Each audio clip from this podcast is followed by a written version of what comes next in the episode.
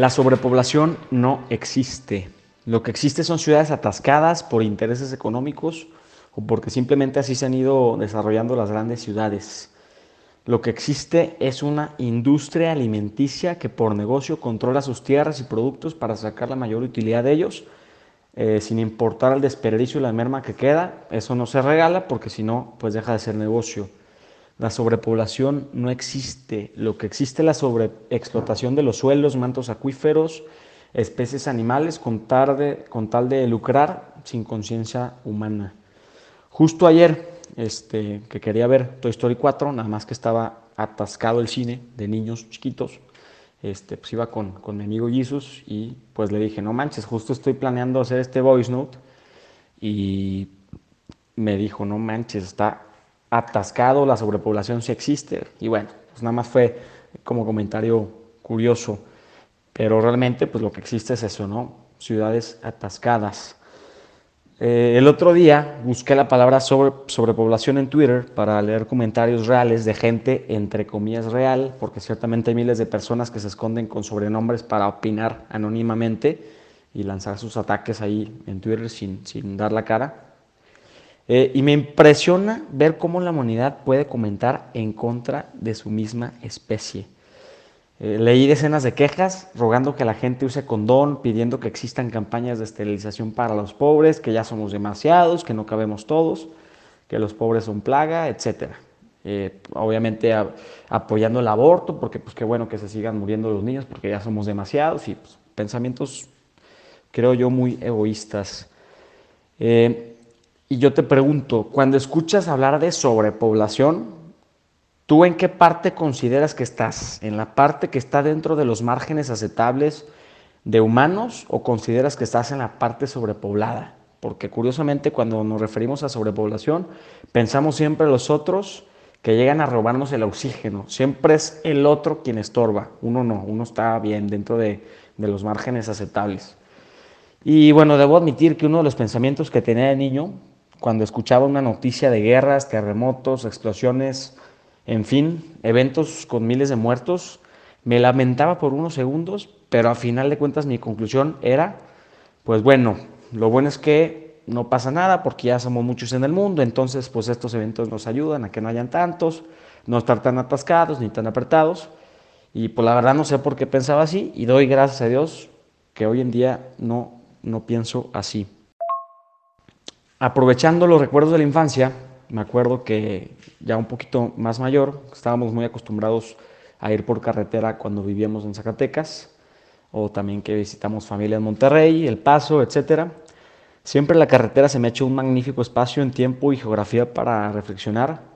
Y justo en un viaje de tres horas de Torreón a Monterrey, me puse a ver y ver y ver los kilómetros y kilómetros eh, pues pasar y me puse a pensar cuántas ciudades como el tamaño de Torreón cabrían en todo este trayecto. Creo que el problema no es en el espacio, sino la utilización de los recursos, cómo lo estamos haciendo.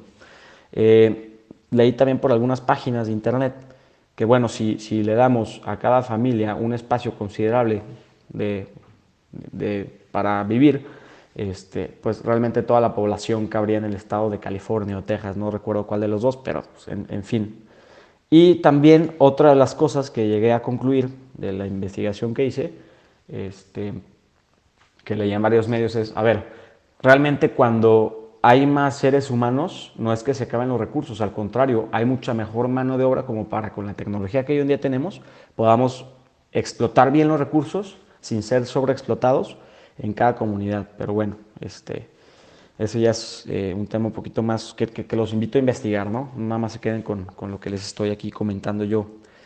Y por otro lado, también desconfío cada vez más en cualquier organismo que maneje números. O sea, me ha tocado escuchar de amigos que están en el gobierno que pues, inflan siempre los números, ¿no? Para aparentar. Entonces, digo, eso no es novedad.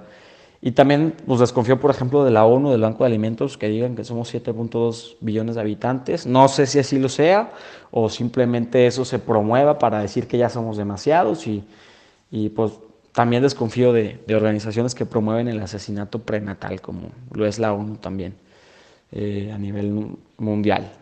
Eh, El interés por mantener la población reducida en número para que sea más controlable, pues creo que es una realidad por parte de los gobiernos.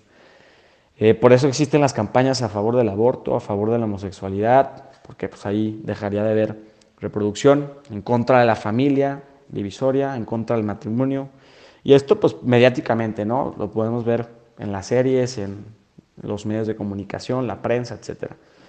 Eh, digo, pues todo esto pienso que es por puro deseo de poder y control de los gobiernos para hacer más fácil eh, o rentables los negocios cuando está todo controlado con un mercado definido de número de gente.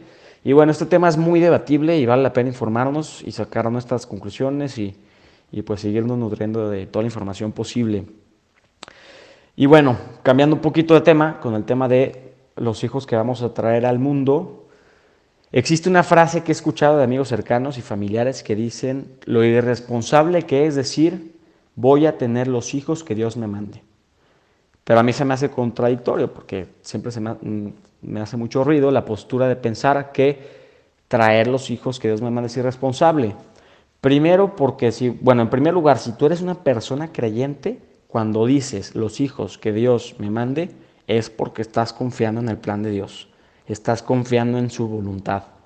Realmente si eres creyente, esta frase demanda una fe verdadera, porque no somos producto de, al azar eh, el decir los hijos que Dios quiera no es como jalarle la palanca de una maquinita de Las Vegas para que salgan y salgan y salgan seres humanos como Bill Fábrica. Y créeme, si Dios te los manda por su voluntad, de verdad que obviamente pues, te va a mandar también para alimentarlos. Te, no te va a abandonar en ese camino para recorrer con ellos. O sea, no es como que, ah, mira, soy Dios y te va a mandar 15 hijos y a ver cómo le haces. Pues no, o sea, se me hace muy, muy tonto pensar eso.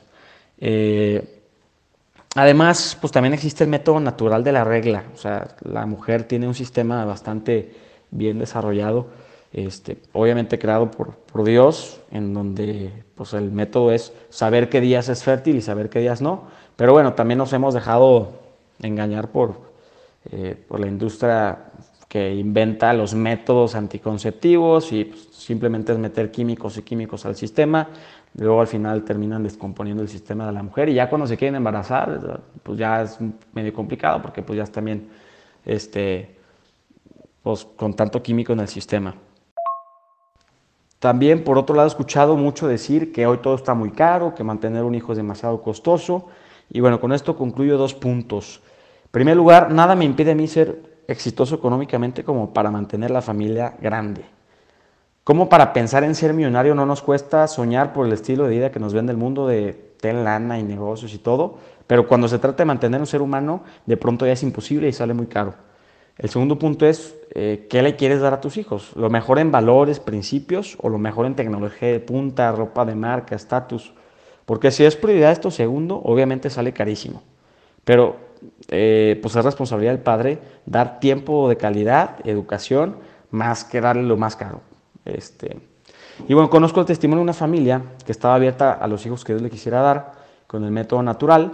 Total, fueron cuatro este, y optaron por priorizar la formación en valores. Obviamente, pues también le dieron la educación lo mejor en la medida de lo posible, pero al momento de la carrera, pues les daban la opción más bien de que ellos la pagaran, o sea, que ellos pagaran su carrera y eso pues obviamente los formó y los motivó a superarse. Eh, y bueno, Ayer fue una plática buenísima de Nicolás Márquez y Agustín Laje, aquí, que quiso ser censurada por el gobierno. Todo lo que quiere censurar el gobierno seguramente es porque va en contra de sus intereses. Y bueno, creo que nos compete y, saber que existe el plan de los gobiernos en Latinoamérica para que a través de leyes eduquen sexualmente a los niños desde el aula, diciéndoles lo que pueden decidir ser. Si ser un hombre, una mujer, un Pokémon o yo qué sé, sin importar la realidad y la verdad biológica, cromosómica y del ADN que cada uno tenemos y encima estas leyes pretenden castigar a los papás que vayan en contra de este adoctrinamiento. Ese es el tema de la ideología de género y los invito a estar muy informados. Estos hoy no se quedan muy cortos y solo pretenden generar reflexión para que cada uno siga investigando y creciendo en su pensamiento crítico. Eh, y bueno, pues hasta aquí el Voice Note de hoy, 2019. Gracias a todos y que Dios los bendiga.